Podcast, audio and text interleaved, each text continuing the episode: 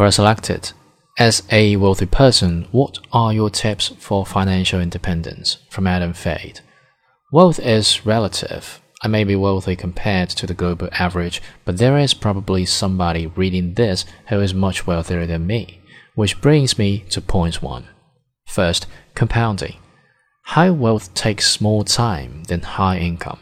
If you have person 1 who is 30, has an MBA and is earning 200,000 US dollars after tax, and person 2 who is 60 and has earned 60,000 US dollars a year for 40 years, person 2 should be wealthier. Second, good spending habits plus compounding. Well, I think the biggest mistake is not learning the habit of saving poorly early, because saving is a habit, and then trying to get rich quick. It's pretty easy to get well to do slowly, but it's not easy to get rich quick. From Warren Buffett. Look at the three people below.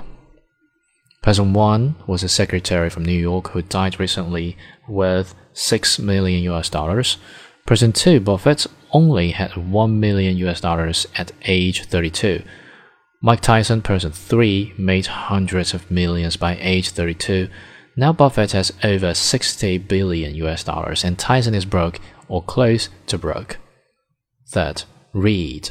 Buffett spends 80% of his days reading and Mark Cuban spends 3 hours a day reading. It is an investment. I suggest some of these books.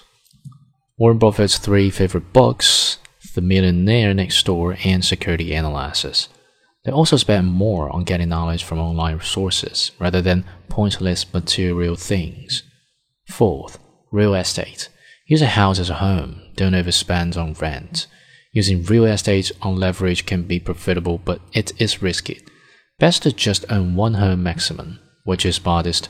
Millionaires who have sustainable wealth are more likely to live in places like this a normal house.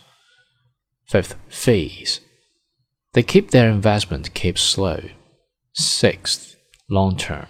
They see the bigger picture, often buy, hold, and rebalance. Seventh, they have self control.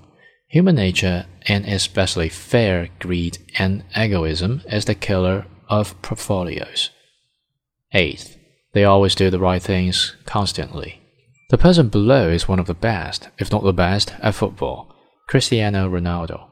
One of the reasons is he implements the evidence every day. If you want to get wealthy, implementing the evidence consistently and with persistence can be key. There is no point in only sometimes being motivated.